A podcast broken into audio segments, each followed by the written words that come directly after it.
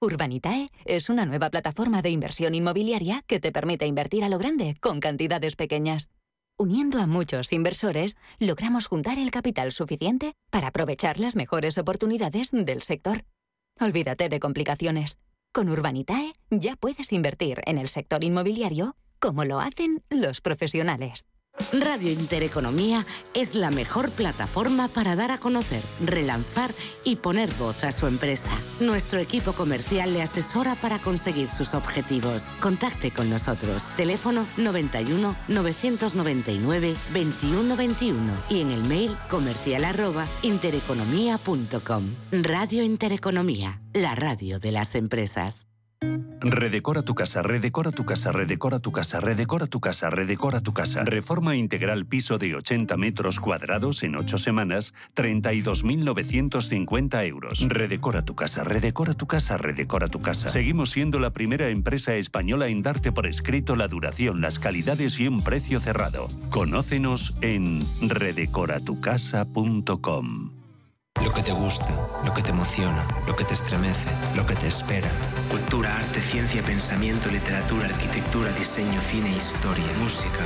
Nace Caixa Forum Plus, una nueva forma de conectar con toda la cultura y la ciencia al alcance de tu mano. ¿A qué esperas? Descárgatela. Caixa Forum Plus, Fundación La Caixa. ¿Conoces el restaurante Sidrería Donosti en Madrid? Sí, en el barrio de Argüelles, el de la sidra natural de Astigarraga. Y el de la mejor tortilla de bacalao, el chuletón, los pescados a la parrilla y muchas delicias más de la cocina vasca. Sidrería Donosti, Luisa Fernanda 21 en Argüelles. 91 540 1976. Sidreriadonosti.com. Te tratarán como en casa. Sintonizan Radio Intereconomía.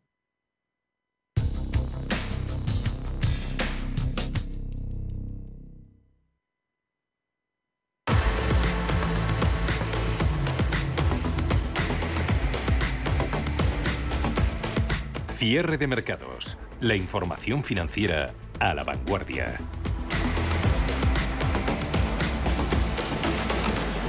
Previsiones de tipos de interés más altos han hecho pasar al mercado de la euforia de inicios de año al modo risk-off. Eso ha llevado a cierta huida de activos de riesgo como la bolsa hacia valores refugio como el dólar americano. Ayer eh, tuvimos eh, declaraciones desde el Banco Central Europeo, caso del finlandés Olli Rehn, decía que los tipos deberían aumentar más y permanecer en terreno restrictivo durante el tiempo suficiente. Auguraba que el Eurobanco alcanzaría el tipo terminal en el transcurso del verano y afirmaba que el BCE no debería precipitarse a la hora de empezar a discutir bajadas de tipos de interés, añadiendo que con una inflación tan elevada, subidas más allá de marzo parecían eh, probables, eh, lógicas y apropiadas. Eh, lectura que hacen también los inversores de todo ese aluvión de índices de actividad económica. Datos que se han publicado esta mañana en la zona del euro apoyaban esa narrativa. PMIs compuestos de servicios de Francia, Alemania y el conjunto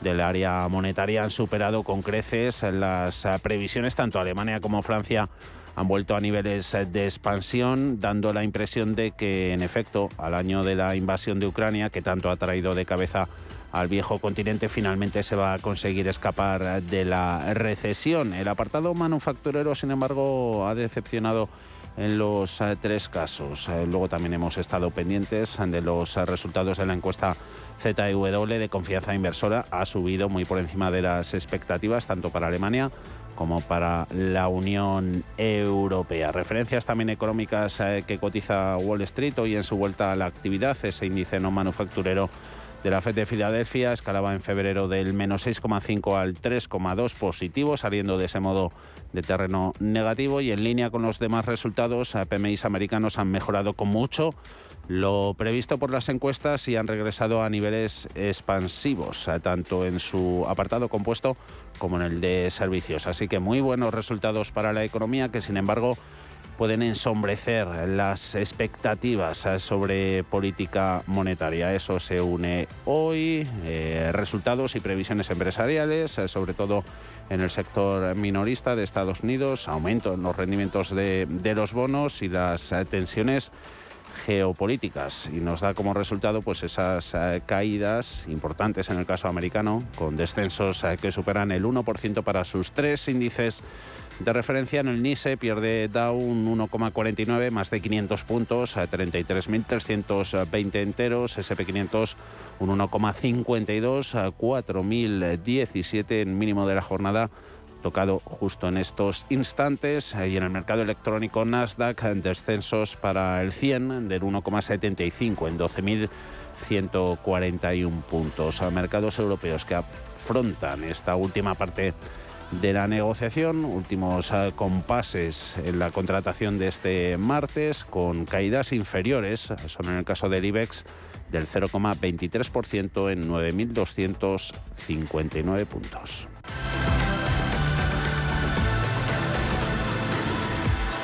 Análisis a estas horas eh, con Eduardo y medio de Renta 4 Banco. ¿Cómo va todo, Eduardo? Muy buenas tardes. ¿Qué tal? Muy buenas tardes, Javier. ¿Estáis eh, percibiendo en el mercado algo más de riesgo, Eduardo? Bueno, hoy la verdad es que los índices americanos han abierto a la baja. No creemos que es solamente que se esté percibiendo más riesgo, sino que el mercado parece estar descontando que ese proceso de desinflación que se había iniciado, pues bueno, no, no va a ser tan rápido como, como se había previsto. Mm. Es verdad que el dato de febrero eh, fue decreciente de IPC, menor que el de, que el de enero, pero esa bajada ya parece que es eh, a menor ritmo. Em, sí creemos que había demasiado optimismo en el descenso de la inflación y la posterior bajada de los tipos de interés y bueno, parece que esto va a costar un poquito más. Mm, a quien hay que eh, hacer caso si vemos los movimientos y la apuesta, por un lado del dinero inteligente, el institucional, ahí se ve prudencia que contrasta, no sé si mucho, cuál es vuestro juicio con el optimismo que se ve en, el minorista, en el retail. ¿Esto puede ser eh, síntoma, reflejo de que se avecina peligro o no? Mm, sí, creemos que sí. El inversor institucional empezó el año bastante defensivo y es verdad que hay parte del mercado que se ha perdido este rally de inicio de año de subidas fuertes de más del 10%. Lógicamente, cuando te has quedado fuera de estas subidas, pues te cuesta ahora ponerte más optimista con el ciclo. Nosotros eh, creemos que es mejor mantener la prudencia ahora mismo. La subida de tipos todavía no ha recogido, no está recogida en el ciclo económico. La, inflación va a costar que baje, pues por lo que tras estas subidas fuertes quizás sea lo mejor mantenerse prudente. Mm, eh, pese a esa prudencia, mercados punteros en, en, Europa tocando máximos nunca vistos, el caso de la City en Londres o el CAC 40 en París, ¿qué los explica? ¿Cuáles son los argumentos que hay detrás? Bueno, pues básicamente la, composición de los índices. Es verdad que están en máximos históricos los, índices que os he comentado, también hay subidas muy fuertes en todos los índices europeos. Eh, sobre todo está impulsado, te diría, por la banca, subida de tipos de interés, energía por precios del crudo, electricidad, turismo tras reapertura China. También tenemos el IBEX 35 con dividendos en máximos históricos. Eh, en el caso francés, pues bueno, tenemos un componente muy fuerte de, de lujo eh, que ha funcionado muy bien, sobre todo ahora tras la reapertura de China. Tiene mucho banco, Crédit Agricole, Société, AXA, eh, luego hay mucho industrial que también ha, funcionado muy bien. Y en el caso del, del Food City, pues te diría un poco lo mismo. Es verdad que ellos tienen más peso en petroleras como Shell y también tienen mineras, Río, Tinto, Glencore, que han funcionado muy bien. Mm, y ya en eh, Bolsa Española, hoy nuevo capítulo de presentación de cuentas eh, corporativas. Eh, cotizando los inversores, los números de Robi lidera la farmacéutica las subidas en IBEX, cinco y medio. A estas horas, 43 euros. Números que también hemos conocido en Enagas y se reciben también con, con aplauso. 0,8% de subidas para el valor, 16,97. ¿Qué, ¿Qué valoración hacéis de esos números? Pues em, los de Robi han sido muy buenos, eh, los recoge claramente la cotización, aunque de cara a 2023 eh, la guía es de caída de ingresos del 10-15% y tampoco va a haber, eh, y los, los gastos también van a ser crecientes. Es verdad que va a haber eh, menores entregas de, de, la vacuna de COVID eh, de cara a este año, por lo que nosotros somos más prudentes. Sí que nos gusta el valor y le vemos potencial, pero, pero nos, nos vemos nos sentimos mejor siendo más prudentes. En el caso de Nagas, pues también los resultados son muy sólidos. El beneficio neto ha superado nuestras, nuestras estimaciones. La variación del fondo de maniobra le ha permitido reducir deuda con bastante intensidad, lo que le ha dado más solidez de, solidez de balance de cara pues a todas las inversiones que va a tener que hacer frente estos años, sobre todo el 2025, pues bueno, con las con las inversiones que estamos viendo que se van a hacer en, en hidrógeno. La guía de 2023 también ha sido positiva. Eh, nosotros no le vemos mucho potencial, cercano al 10%, pero sí es verdad que la rentabilidad por dividendo hasta 2026 es muy buena, es superior al, al 10% en los niveles actuales. Eh, esa rentabilidad de dividendo. Eh, echamos un vistazo a vuestras carteras de referencia en Renta 4 Banco. Eh, mm. Dividendo y cinco grandes. ¿Ha habido algún cambio destacado? Hemos hecho un cambio en la cartera de cinco grandes. Eh, si quieres te los nombro, tenemos ahora mismo Telefónica, Iberdrola, Repsol, Intex y Santander. Esta es la última que ha entrado.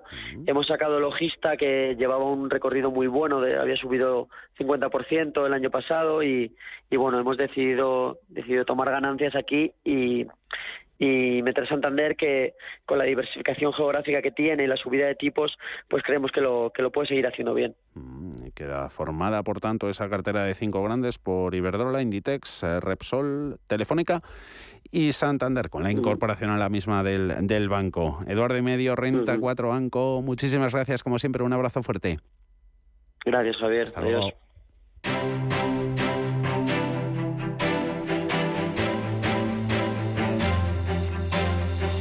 Mercados en directo.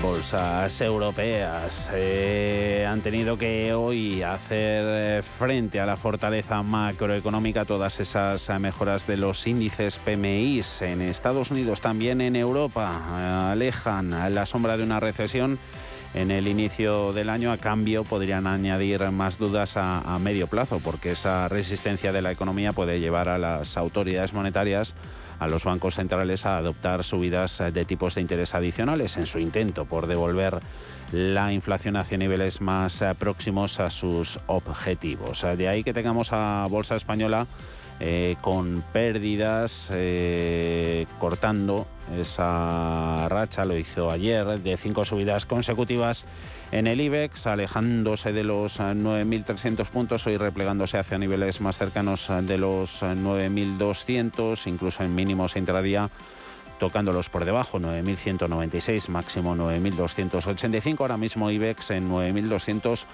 59. Protagonista, lo hablábamos con Eduardo y medio de Renta 4, el impulso alcista de Robi como premio a la publicación de sus eh, resultados, empresa farmacéutica que además de lograr un beneficio de 200 millones ha elevado un 35% el eh, dividendo disparada dentro del índice selectivo, 5,5, 43 euros. recibimiento menos entusiasta han tenido las ah, cuentas de Nagas, compañía que mantendrá el dividendo a pesar de ajustar sus eh, previsiones, eh, sus títulos, eh, sumando ahora mismo tercer mejor valor del día un 0,89 en 16 euros con 98. Entre Robi y Enagas tenemos a Grifols, avanza un 1,37 en los 14,39, 12 valores en positivo, dos planos son Acerinox y Hoteles Meliá en ganancias eh, prácticamente todas las eh, utilities, entre ellas Iberdrola 10 euros con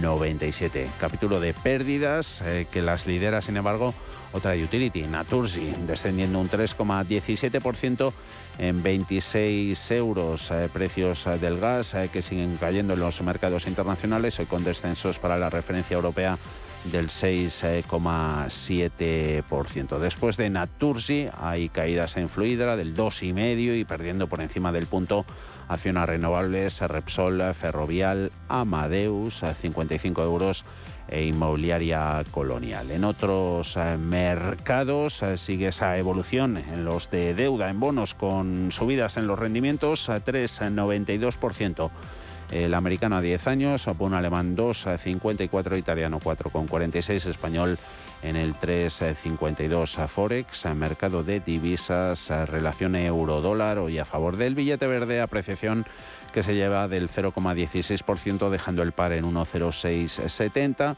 Y en cuanto a las commodities, a precios del petróleo, poquitos cambios, muy planito. El americano West Texas, su barril 76,30, cayendo un 0,3%. La onza de oro en los 1844, resto de materias primas, hoy sobre todo caídas, más allá del gas natural, en precios de algodón, también gasoil y cobre. En el lado de las subidas, metales como platino, paladio, café y cacao, todos ellos avanzando más del 1%.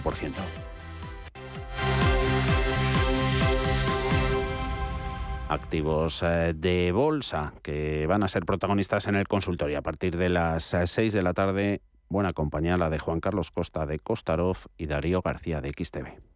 91 533 18 51 o 609 22 47 16 para las notas de voz y WhatsApp.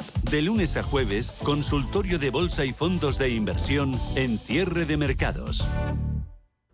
Si hasta ahora tenemos un claro ganador en la bolsa española es el sector bancario, que sube más de un 19% en su conjunto, el sectorial. En el lado opuesto tendríamos a uno de los más rezagados, como es el sector energético, que se ha desmarcado, Ana, de las subidas generalizadas y cotiza prácticamente en tablas. El sector energético del IBEX 35 ha seguido rindiendo cuentas al mercado con el turno de Nagas, que ha pasado por la pizarra esta misma mañana y lo ha hecho después de Repsol y Naturgy, que por cierto sacaron buena nota. Iberdrola y Endesa serán las siguientes durante esta semana y lo harán con el mercado pendiente de sus números y también de un sector que no termina de arrancar. Rafael Ojeda de Fortit Funds que puede volver a ser un buen año para, las compañías energéticas, sobre todo compañías como pudieran ser Repsol, ExxonMobil, Chevron, Aramco, porque ya el año pasado Chevron y, eh, y y ExxonMobil presenta unos resultados fantásticos trimestre a trimestre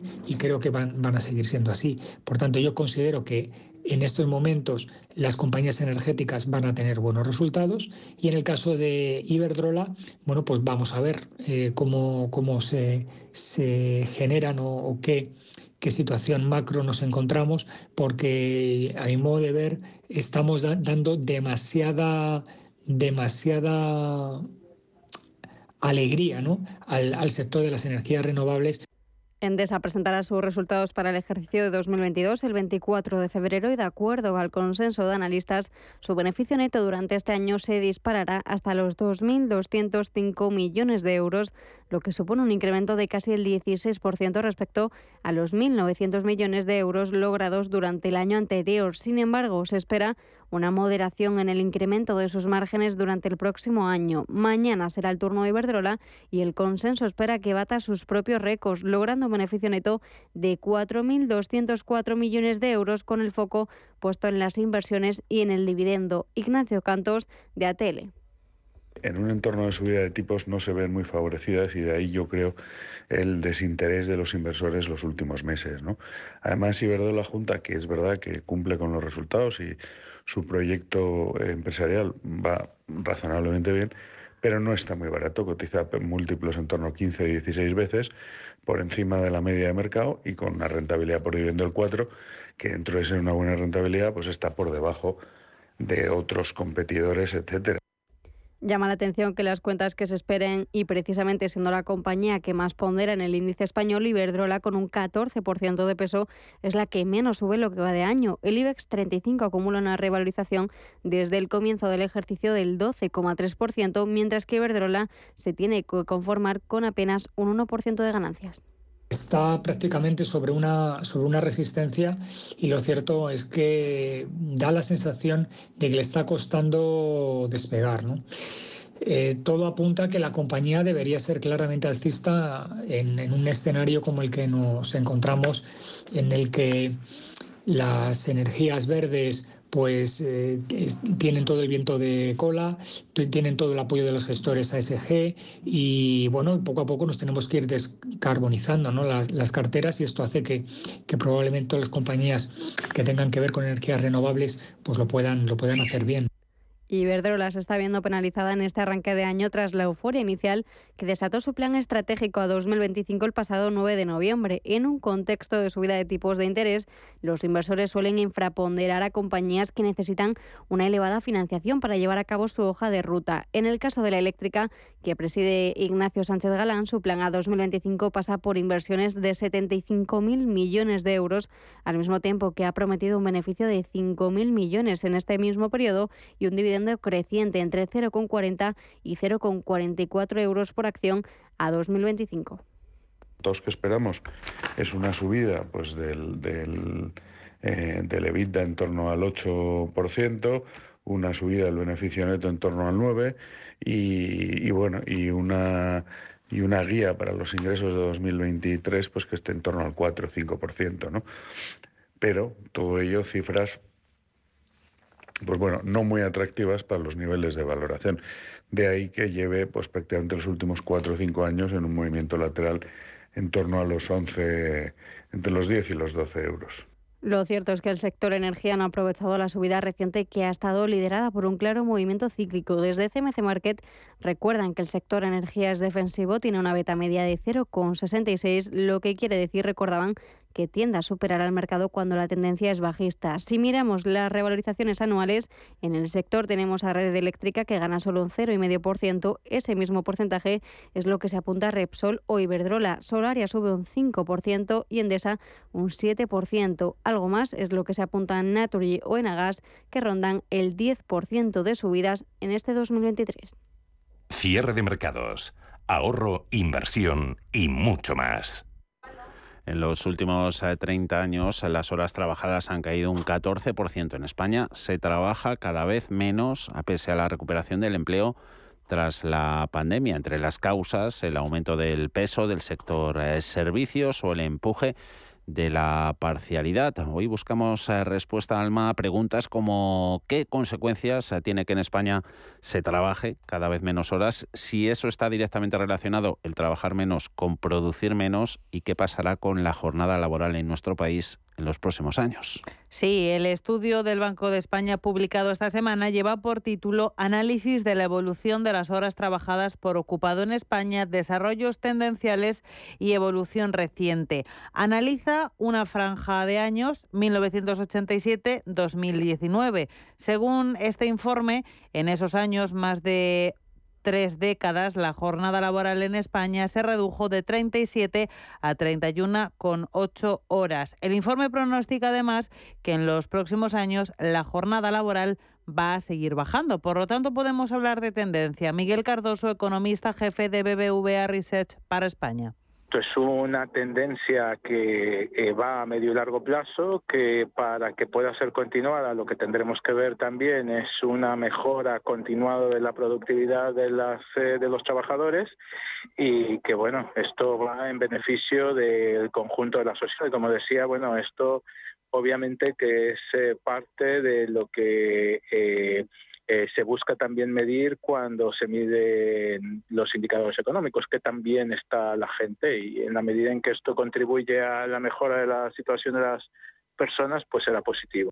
Tendencia que va a continuar en el futuro y que tiene que ver con varios factores. Entre las causas, la principal de la reducción de las jornadas laborales es a juicio de Josep Ginesta, profesor de OBS Business School y secretario general de PIMEC, la digitalización de procesos tendencia a la reducción del número de horas trabajadas a medida que vamos tecnificando, digitalizando, robotizando eh, nuestra economía. Y es que es una lógica eh, de evolución eh, normal. También la encontraríamos en otras épocas de nuestra historia, la más lejana y la más reciente, que a medida que tecnificamos e introducimos novedades tecnológicas a nuestra economía, a nuestro mercado de trabajo, se van reduciendo las horas de trabajo porque Em, supuestamente eh, vamos ganando eh, eficiencia.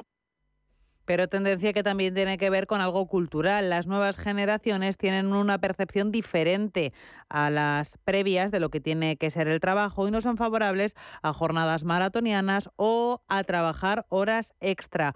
Prefieren concentración laboral para conseguir mayor tiempo libre cada vez es más, eh, eh, es más habitual que las personas jóvenes decidan o hacer jornadas más reducidas o no hacer horas extras, ¿no? Por esa distinta percepción que tuvieron otras generaciones del pasado acerca del mundo de trabajo. ¿no? Y eso es una variable que también tenemos que tener en cuenta porque em, cada vez más las personas eh, jóvenes eh, en su eh, escala de valores sitúan el tener más tiempo libre en, en, un puesto más elevado. ¿no? Y eso también tiene que ver con que las empresas tienen que generar puestos de trabajo con menos horas de dedicación, más orientadas a la eficiencia, más orientadas a una mejor organización del trabajo que haga que se puede hacer lo mismo o casi lo mismo con menos horas.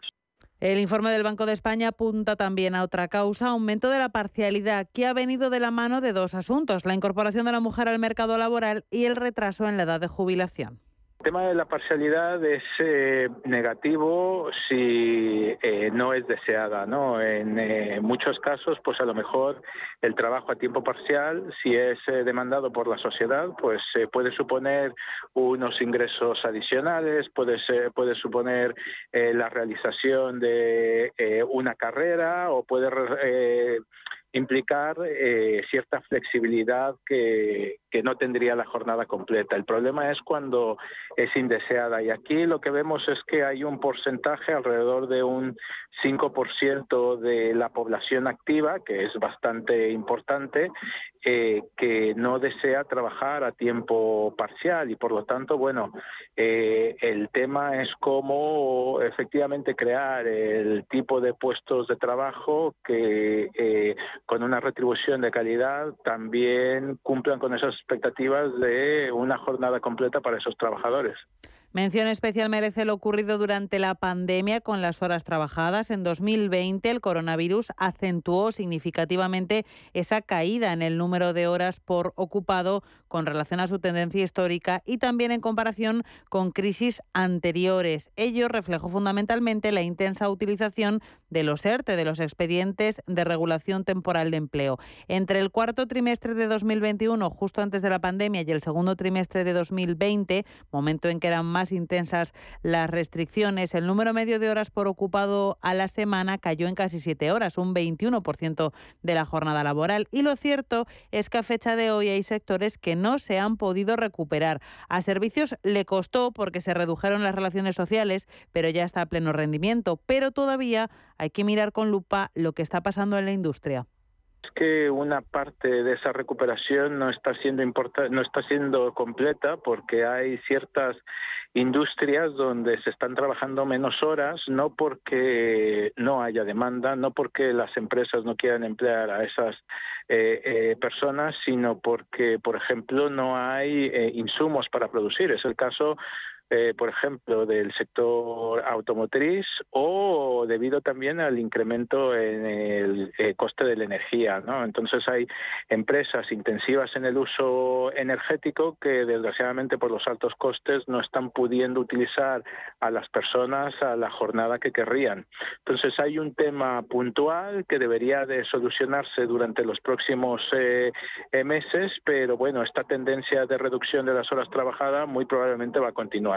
Y vamos a preguntar, a terminar con la gran pregunta, ¿significa menos horas trabajadas, menos productividad? En principio no, y de hecho las nuevas formas organizativas, dicen los expertos, tienen que llevarnos a mejorar la productividad. Sin embargo, la ratio en España, productividad horas trabajadas, no es la mejor.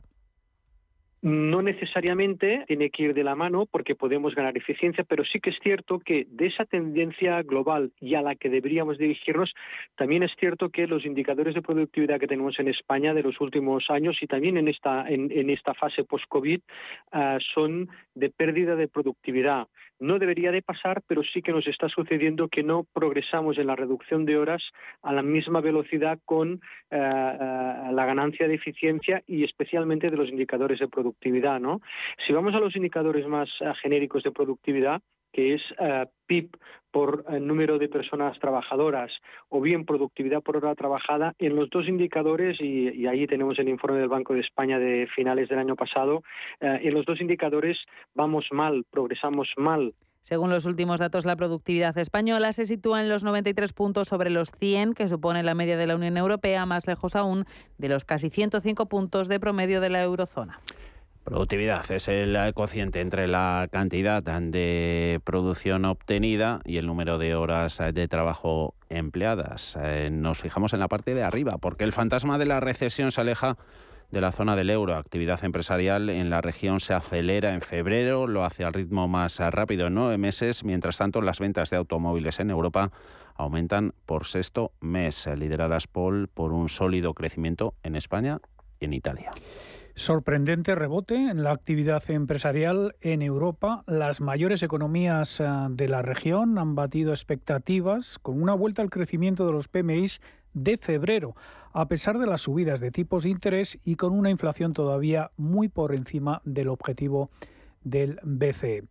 Los eh, índices de gestores de compras en Alemania y Francia señalan una expansión en eh, febrero, después de retroceder en enero, mientras que el índice de PMI de Reino Unido muestra la primera lectura positiva en eh, seis meses, eh, saltando a 53 desde 48,5. Recordemos que 50 es el umbral que separa contracción de expansión. En la zona euro la actividad aumenta al ritmo más rápido desde mayo de 2022, subiendo el índice compuesto hasta los 52,3 puntos desde eh, los 50,3 del mes anterior. El sector servicios aporta el grueso de la expansión, mientras que la producción manufacturera también mejora gracias a a que eh, se alivian los eh, cuellos de botella en las cadenas de suministro.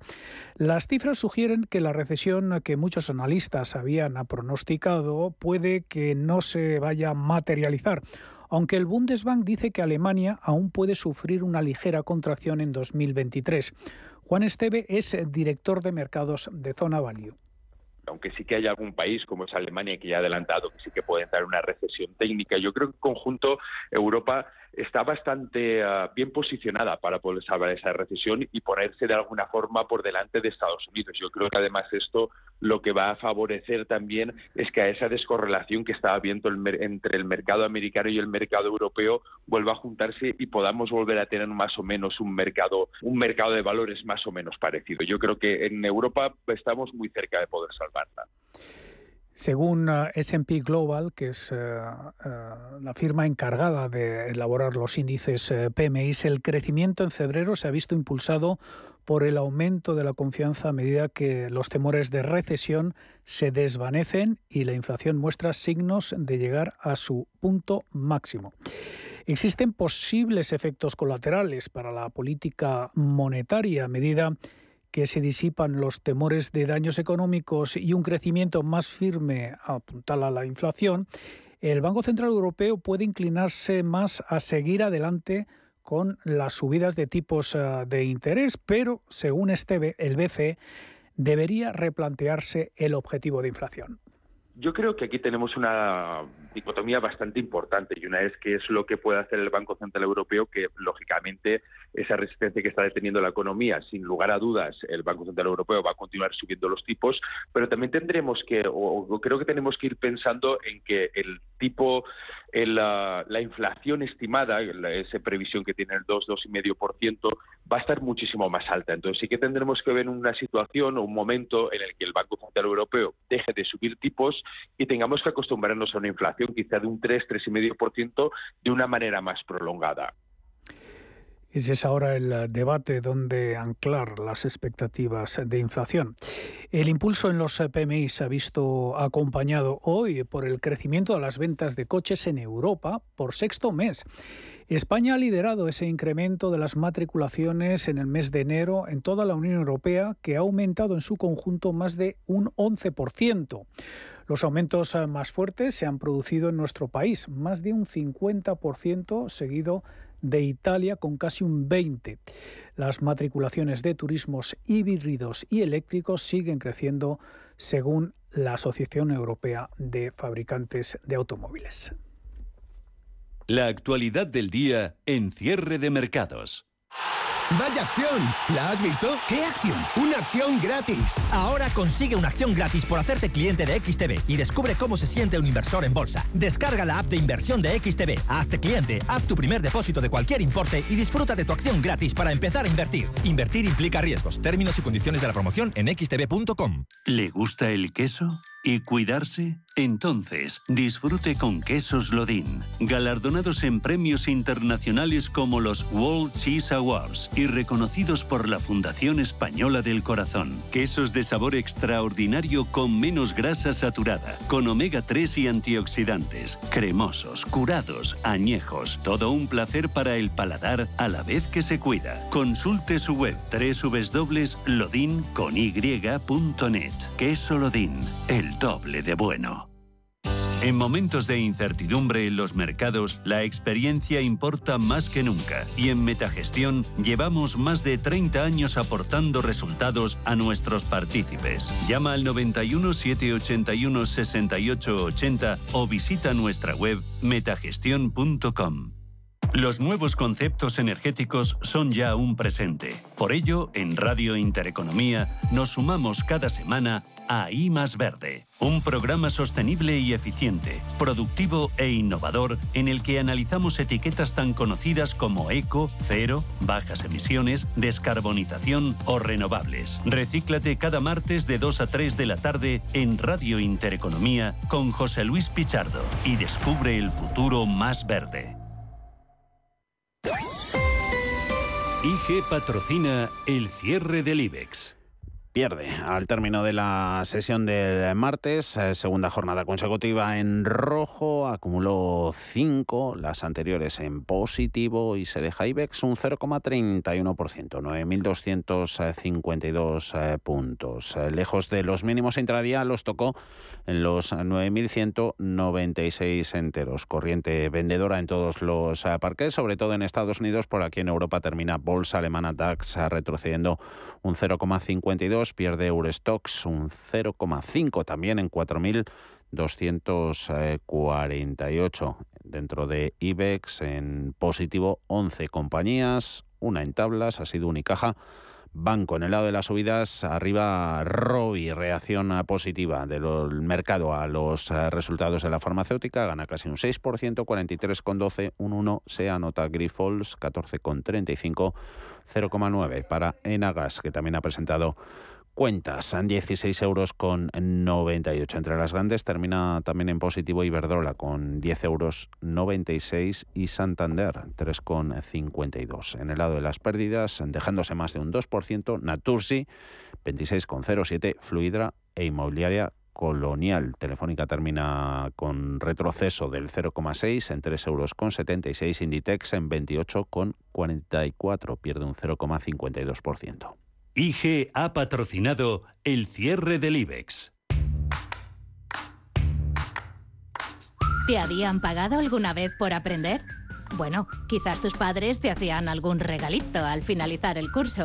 Pero, ¿te habían pagado alguna vez 200 euros por aprender de trading? El broker IG lo está haciendo. IG está dando bono de 200 euros para operar en Turbo 24. ¿Cómo conseguirlo? Abrir cuenta real, hacer el curso de tres vídeos tutoriales y aprobar el test final. Más información en IG.com.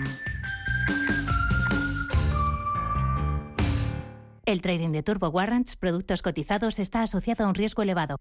Miramos eh, gráficos, buscamos en ellos oportunidades para el trading. Como siempre, Ana, valor e índice. ¿Cuáles son los protagonistas? Hoy hemos hablado con el analista técnico Daniel Santacreo y nos decía que el alcance de determinadas zonas de resistencia en los índices tanto europeos como americanos los deja en una situación de incertidumbre y volatilidad. Se decantaría por el OMX Nordic 40 de Estocolmo con ticker OMX N40 que cree que escaparía de esta situación. Ha superado todas las resistencias que se le han cruzado hasta ahora en el camino. Actualmente tiene una zona de soporte cortoplacista situada en los 2.289 puntos, que era su anterior resistencia y que situaremos como zona stop para cualquier entrada en el lado largo o alcista que pueda tomarse desde niveles actuales. Como objetivo, y siempre que se respeten esos 2.289 enteros, no hay prácticamente nada hasta los 2.380 puntos, que es su siguiente resistencia.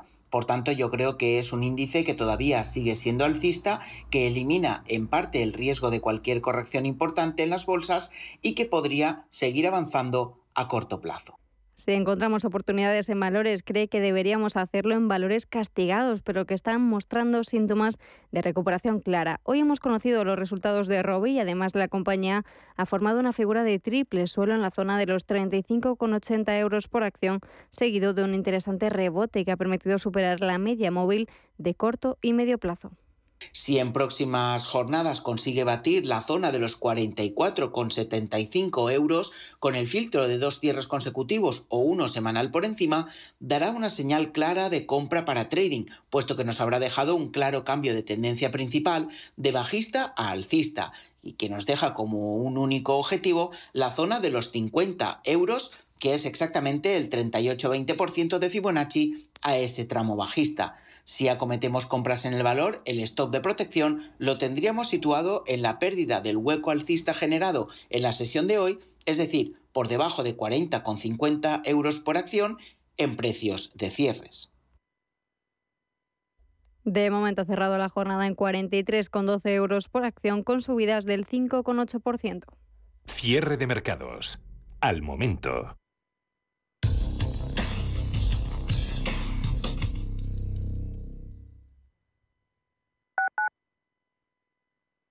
¿Le deben dinero? ¿Tiene facturas impagadas? Cobro Ágil le ayuda a recuperar su dinero. Avalados por nuestra amplia experiencia en recobros, actuamos de forma amistosa y judicial. Cobro Ágil trabaja a éxito. Cobramos cuando usted cobra. No espere más. Consulte su caso sin compromiso en cobroágil.com o llamando al 91 543 7075 y no renuncie a recuperar lo que es suyo. Hola, soy Gema González. En Radio Intereconomía hacemos cada día a las 8 de la tarde una visión global de la jornada. De 8 a 10 de la noche, el resumen más completo de todo lo que ha sido noticia económica a lo largo de la jornada. Di que nos escuchas. Cuando un gestor te habla con terminología compleja, es que no puede permitirse decir las cosas así de claras. En Finanbest solo te cobramos comisión de gestión si tienes beneficios en tu cartera de fondos o lo que es lo mismo, solo ganamos si tú ganas. Conoce las ventajas de nuestra comisión a éxito Winner. Tienes mucho que ganar. Finanbest. Hola, soy Charo. Tengo 67 años y hace un par de años mi vida mejoró gracias a mi casa. Si tienes más de 65 años y vivienda en propiedad, consigue la liquidez que necesitas con Óptima Mayores. Solicita tu estudio personalizado y gratuito en el 970 70 77 o en optimamayores.com 970 70 77. WeCity es la plataforma de inversión inmobiliaria mejor valorada de Europa. Con WeCity, nuestros inversores ya han obtenido rentabilidades netas anuales superiores al 15% en plazos de entre 6 y 18 meses. ¿A qué esperas para rentabilizar tus ahorros? Llama al 628 53 40 63 o entra en wecity.io. Sintonizan Radio Intereconomía.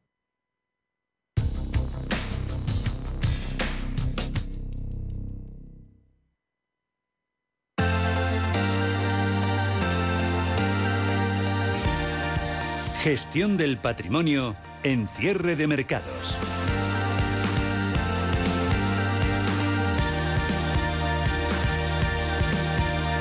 Pues es eh, martes eh, y como cada martes a esta hora eh, toca hablar de crowdfunding inmobiliario. WeCity es una plataforma digital de financiación participativa que actúa como intermediario entre promotor e inversor. El crowdfunding inmobiliario presenta oportunidades de inversión interesantes eh, para los inversores eh, minoristas en un sector que tradicionalmente ha estado reservado a los grandes eh, patrimonios. WeCity planea lanzar dos proyectos, uno en Madrid y otro en Torremolinos. Hablamos con su director de inversiones, Ignacio García. ¿Qué tal, Ignacio? Muy buenas tardes. Hola, ¿qué tal, Paul? Buenas tardes. Bueno, coméntanos, eh, vamos a hablar primero, si te parece, con el proyecto mm, de Madrid. Eh, ¿En qué consiste? ¿Cuáles son las claves de esta inversión? Bueno, pues el proyecto que tenemos en estudio para poder publicar eh, la semana que viene, si todo va bien en Madrid, va a consistir en financiar a través de un préstamo con garantía hipotecaria en primer grado eh, a un promotor pues, eh, parte de la adquisición de un suelo que tiene una tasación superior a los 3 millones y medio de euros y bueno, vamos a hacerle un préstamo a tipo fijo de 2.800.000 con una duración de 12 meses y a un tipo de interés de un 11% anual. Actualmente el promotor cuenta con pues más del 45% de la promoción reservada, se trata de una de una cooperativa y, nada, entraremos pues eh, como suele ser habitual, un préstamo puente a corto plazo, que son los 12 meses, seis de los seis de ellos los seis primeros de obligado cumplimiento y a un tipo de interés del 11% anual, es lo que estamos estudiando y valorando junto al promotor rentabilidad del 11%, a diferencia de Madrid, eh, cuya tipología nos has dicho que es un préstamo tipo fijo. El segundo proyecto que tenéis en cartera, el de Torremolinos, eh, la tipología en este caso es equity. Eh, coméntanos en qué consiste. Pues el proyecto de Torremolinos es un proyecto eh, que llevamos ya en estudio varias semanas con él, con el promotor, y bueno, y en esta ocasión vamos a entrar en equity, a formar parte de, la sociedad vehículo que desarrolla el proyecto. Eh, al ser equity esperamos una rentabilidad más alta. Aquí estamos en un proyecto que hemos estudiado y que los números, siendo conservadores, salen una, una rentabilidad estimada de un 15% anual. La duración del proyecto estimamos que va a ser de 24 meses. Es un proyecto que, consiste en la urbanización de eh, una torre de urbanización con ocho viviendas, siete de las cuales ya están reservadas. Eh, y bueno, esperamos que en el periodo de 24 meses se lleve a cabo el proyecto y poder obtener una rentabilidad total estimada de un 30%. En esta ocasión, el equity que van a aportar los inversores que entren a través de Wititi, que puedan acceder desde 500 euros, como, como es costumbre, es de 600.000 euros. Al final, los datos resumen del proyecto pues serán 600.000 euros a 24 meses y a una rentabilidad estimada de un 15% anual, que hará una rentabilidad total estimada del 30%. Bueno, pues para todos aquellos inversores que nos estén escuchando y que estén interesados en participar en estos uh, proyectos, ¿a dónde se tienen que dirigir? ¿Qué tienen que hacer? Pues tienen que darse de alta en nuestra página web, www.wicity.com, darse de alta con un correo electrónico y creándose una contraseña y adjuntando su documento nacional de identidad para personas físicas o si a través de una sociedad, pues es una serie de documentación que le aparece descrita en la web eh, se abrirán un wallet, que es un wallet es donde van a hacer las recargas eh, vía transferencia o vía tarjeta de crédito y el wallet es un monedero virtual que está operado por una entidad financiera, ¿vale? Con las respectivas medidas de seguridad que, las entidades financieras incorporan a esta tecnología. Y nada, una vez tengan su wallet recargado, es tan sencillo como una vez que vean un proyecto abierto, pues trasladar el, importe que estimen oportuno desde su wallet al wallet de la oportunidad que esté abierta. Ignacio García, director de inversiones de WeCity. Muchas gracias, eh, como siempre, y suerte con estos eh, proyectos. Buenas tardes. Gracias. Buenas tardes. Los eh, mercados han visto hoy penalizados, sobre todo Wall Street arrastrado por resultados y previsiones empresariales, ese aumento en el rendimiento de los bonos y las eh, tensiones geopolíticas en este último frente. Vladimir Putin se ha dirigido hoy a su población en ese discurso del Estado de la Nación en el Parlamento ruso por primera vez desde el inicio de la invasión de Ucrania, discurso que viene justo después de la visita de Joe Biden a Ucrania. El presidente ruso ha reivindicado su argumentario asegurando que su ejército conseguirá sus objetivos en Ucrania y que la llamada operación militar especial es una consecuencia de los actos de Occidente. Pedro Fontaneda, buenas tardes. Muy buenas tardes. Primer discurso de Vladimir Putin desde el inicio de la invasión a Ucrania, porque el del año pasado fue cancelado. Vamos a repasar los principales puntos de este discurso ante la nación del presidente ruso, que se centran, por ejemplo, en echar la culpa de la guerra de Ucrania a Occidente. Así comenzaba, así llegaba Vladimir Putin a este acto, con cientos de personas asistiendo a frases como las siguientes. Tendremos que fortalecer nuestras fronteras. Decidiremos paso a paso lo que tenemos que hacer. Rusia es invencible. También ha hablado de la degeneración de Occidente, entre otras cosas, y que se ha convertido, dice, en un símbolo de la mentira absoluta. Pero el mensaje importante era asegurar que Rusia solo se defiende de amenazas externas. Hace un año, con el fin de proteger a las personas en nuestras tierras históricas, para garantizar la seguridad de nuestro país, para eliminar la amenaza que representa el régimen neonazi que surgió en Ucrania después del golpe de 2014, se tomó la decisión de realizar una operación especial militar. Lo que mm, ha levantado, eso sí, más reacciones internacionales ha sido la aseveración de que Rusia dejará el convenio de restricción de capacidad nuclear con Estados Unidos. Me veo obligado a anunciar hoy que Rusia suspende su participación en el Tratado de Armas Estratégicas Ofensivas. Debe estar preparada para realizar ensayos nucleares si Estados Unidos los lleva a cabo primero. Suspende, no, no cancela, dice Putin. El presidente ha continuado explicando que la OTAN y Estados Unidos no han fomentado que Rusia cumpla con ese tratado conocido como New START 3, un documento firmado tras la Guerra Fría, el primero que se ha ido renovando, el último en 2021, y es también el último contrato, el último documento eh, vigente entre las dos grandes potencias nucleares. Según este tratado, tanto Estados Unidos como Rusia tienen que limitar sus ojivas nucleares estratégicas a solo, entre comillas, 1.500. Pues bien, Putin ha asegurado hoy que aumentarán los sistemas de misiles, porque es su derecho, pero que no serán los primeros. Si Estados Unidos efectúa pruebas nucleares, Rusia lo hará después. Putin ha hablado del armamento entregado por Occidente a Rusia. Ha dicho, cuanto mayor sea el rango de este armamento, más lejos tendremos que mover la amenaza de nuestras fronteras. Hoy, de hecho, Stoltenberg de la OTAN, Borrell de la Unión Europea, Kuleva, ministro de Exteriores ucraniano, habían agendado ya una rueda de prensa para escenificar su unidad y reiterar el envío de más munición occidental a Ucrania. Queremos decir que la OTAN va a seguir eh, eh, defendiendo todo territorio de la OTAN y nosotros vamos a seguir apoyando a Ucrania y vamos a seguir entregando toda la ayuda que puede entregar la OTAN. Escuchamos el doblaje a Jens Stoltenberg, líder de la OTAN, que ha reiterado que el culpable de la guerra es Rusia, y sobre todo que los países de la Alianza Atlántica y de la Unión Europea seguirán enviando tanto armas como más munición a Ucrania, que es ahora mismo lo que está faltándole al país invadido, Ucrania, más munición. Algo que también reiteró el pasado domingo Cristalina Georgieva, del FMI. Al ser preguntada por el canal de televisión estadounidense CNBC, la directora gerente del, del FMI el Fondo Monetario Internacional dijo que está a semanas el FMI de negociar un programa de financiación completo con Ucrania después de que las dos partes eh, lleguen a un acuerdo a nivel de personal. Para terminar, el presidente chino Xi Jinping ha anunciado que planea visitar Rusia en los próximos meses. Según Beijing, su papel será el de acelerar las conversaciones de paz y darles otro impulso. La actualidad del día en cierre de mercados.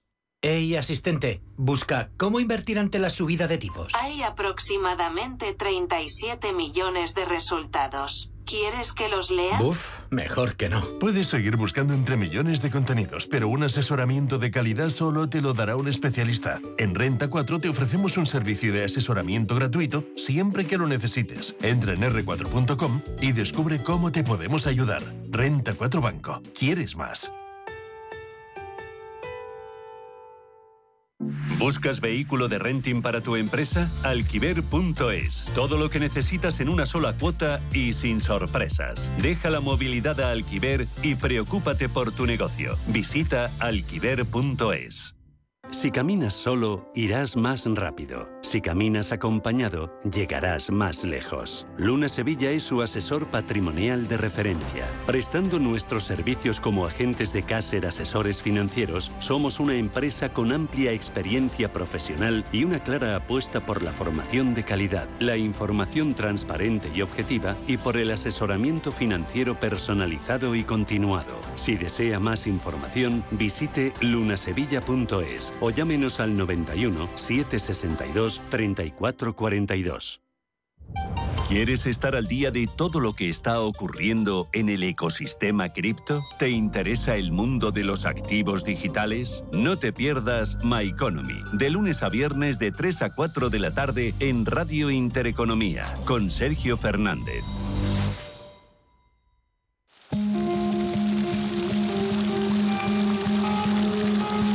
Fuente de la vida. Un viaje a través de los siglos y la historia de la humanidad. La Fuente de la Vida. De lunes a viernes, de 12 a 12 y media de la noche, aquí, en Radio Intereconomía.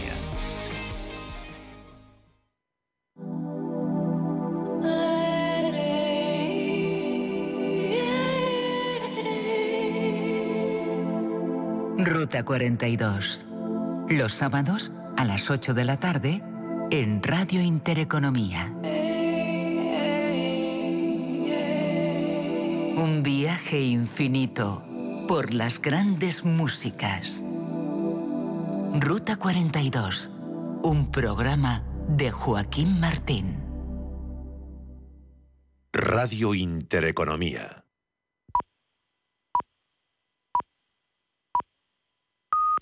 Son las 6 de la tarde, las